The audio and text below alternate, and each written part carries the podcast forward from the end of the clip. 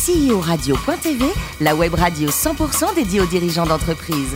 Animée par Alain Marty, en partenariat avec AXA et Inextenso. Bonjour à toutes et à tous, bienvenue à bord de CEO Radio.tv. Vous êtes plus de 48 000 dirigeants d'entreprise à nous écouter chaque semaine en podcast. Réagissez sur les réseaux sociaux, sur notre compte Twitter, CEO Radio. Thierry Dubas, TV à mes côtés pour co-animer cette émission. Yann Jaffrezou, directeur de la clientèle directe d'AXA Gestion Privée. Et Marc Sabaté, associé et directeur général d'Inexenso Finance et Transmission. Bonjour, bonjour à tous les deux. Bonjour. Alain. Aujourd'hui, nous recevons comme chaque semaine un garçon exceptionnel, Didier Jobert, le président, le PDG d'Arcadin. Bonjour Didier. Bonjour Alain. Alors, vous êtes né en 1959, grande année pour, pour le vin, à Annecy, euh, licence en sciences éco à la Sorbonne, doublé de l'école centrale. Et votre premier job, c'était chez IBM. Vous faisiez quoi au tout début, tout début?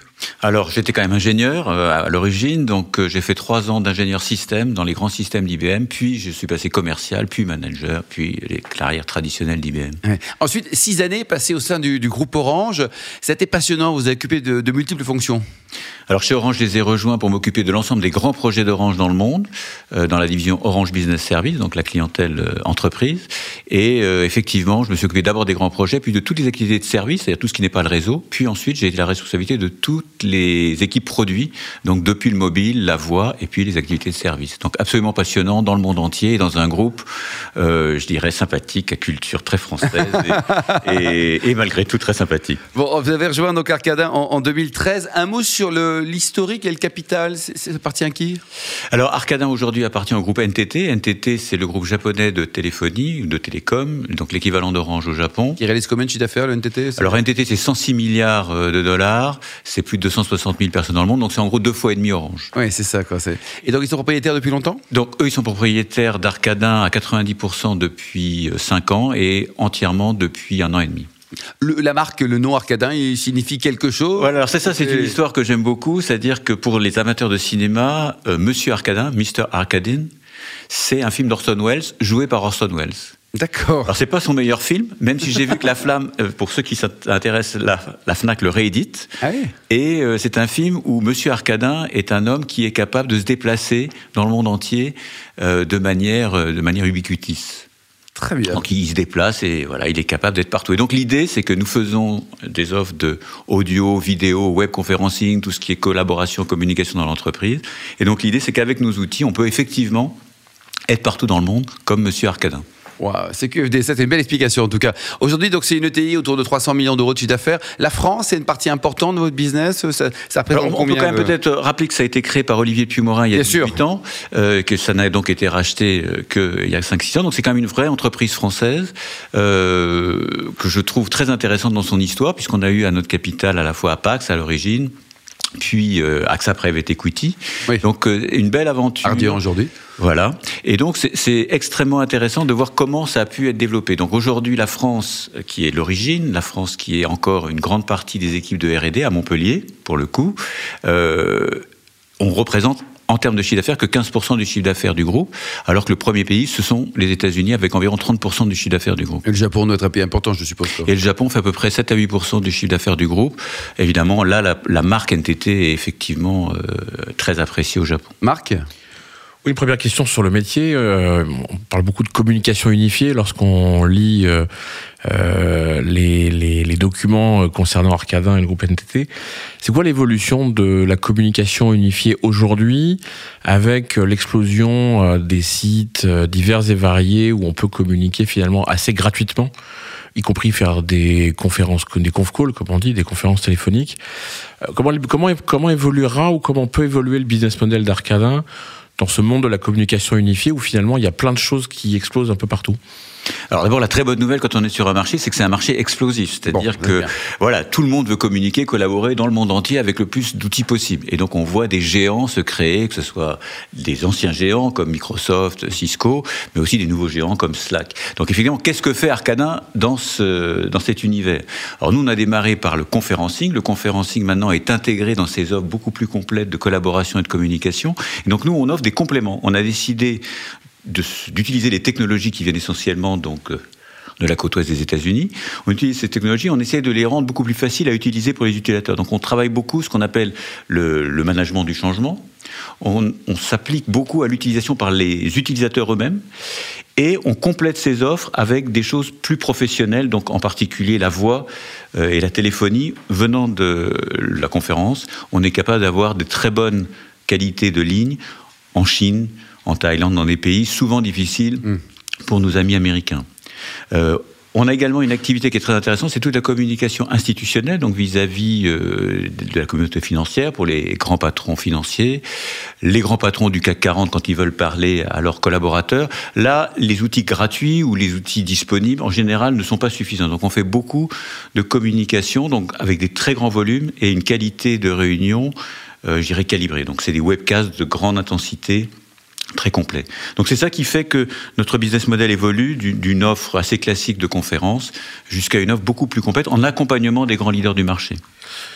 Donc par rapport à ça, la, qualité du signal, si on reprend euh, la communication étant un, élément important pour vous, le déploiement de la 4G vers la 5G, pour vous, c'est une, une révolution qui va pousser également l'offre Arcadin et vous accompagner? Bien sûr, elle va pousser l'ensemble de l'offre, c'est-à-dire que plus la qualité de ce qu'on appelle le dernier mile, que ce mm. soit du mile mobile, donc à travers la 5G, ou du mile physique quand on est sur Internet, plus cette qualité est importante, plus ça facilite tous ces outils de communication et de collaboration, et ça dans le monde entier. Et donc nous qui avons travaillé beaucoup tous ces outils à la fois en fixe et en mobile, euh, la 5G, c'est forcément un atout euh, pour tout le monde, pour tout le marché, et évidemment pour nous également. Yann? Votre offre s'adresse surtout aux grandes entreprises et également aux plus petites avec euh, Spoka. Est-ce qu'un jour vous envisagez d'aller euh, même vers le particulier? Pourquoi pas?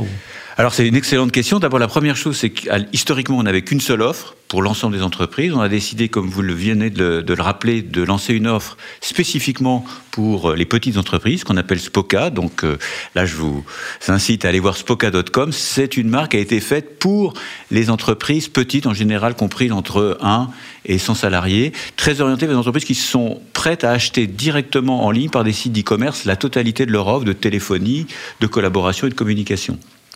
Est-ce qu'on veut aller jusque vers le consommateur? A priori non. C'est un métier quand même d'abord très réglementé. Et très concurrentiel. Très concurrentiel.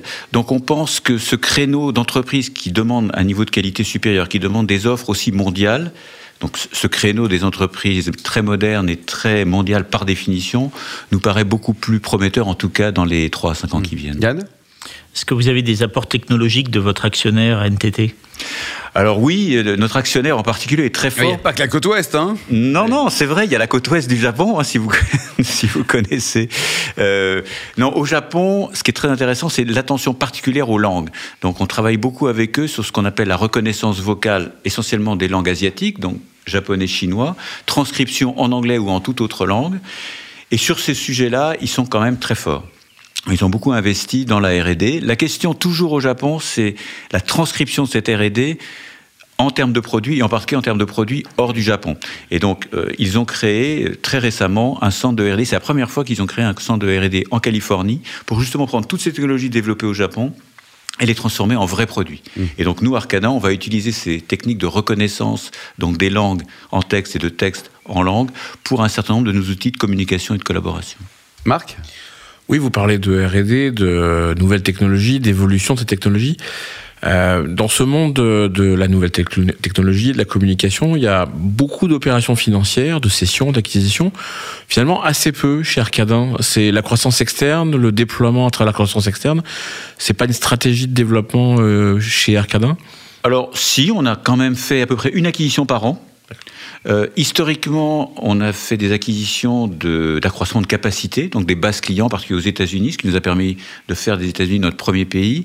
Et depuis, euh, je dirais, 3-4 ans, on achète des boîtes très spécialisées, d'environ 10 à 15 millions d'euros en général, spécialisé dans ces nouveaux domaines, donc là en l'occurrence les dernières acquisitions autour des technologies Microsoft Skype for Business ou Microsoft Teams, dont une société aux États-Unis, donc tout près de Seattle, tout près de Microsoft, et une autre société à Bristol en Angleterre. Yann? Et ça continuera. Oui, ça continuera encore, oui.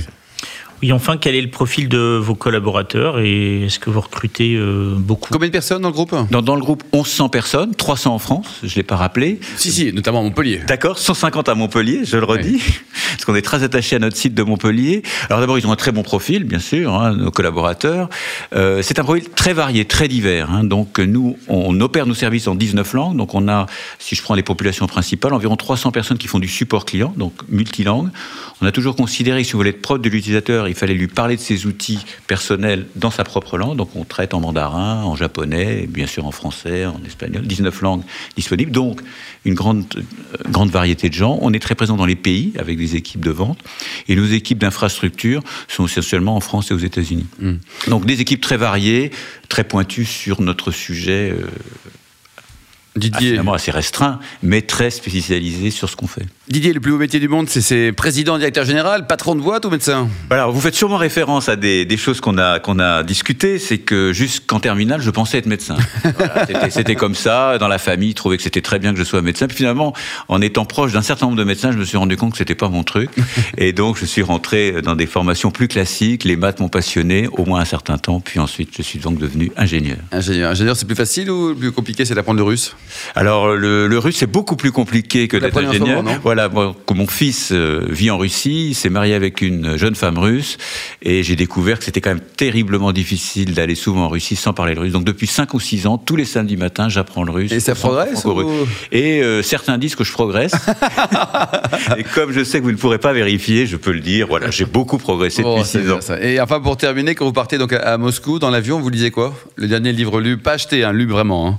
Oui, alors lu vraiment, moi je suis très très éclectique dans mes dans mes lectures. Donc ici, on peut peut-être euh, dire que je lis particulièrement souvent les Mémoires de Churchill Oui. et euh, les 21 leçons euh, pour le 21e siècle d'Harari. Voilà, ça sera la, mes lectures sérieuses dans l'avion. Merci à tous les trois. Merci Didier, Yann et Marc. Fin de ce numéro de CEO Radio.tv. Retrouvez tous nos podcasts sur le site ceoradio.tv et suivez notre actualité sur le compte Twitter et LinkedIn. On se retrouve mardi prochain, 14h précise, pour une nouvelle émission.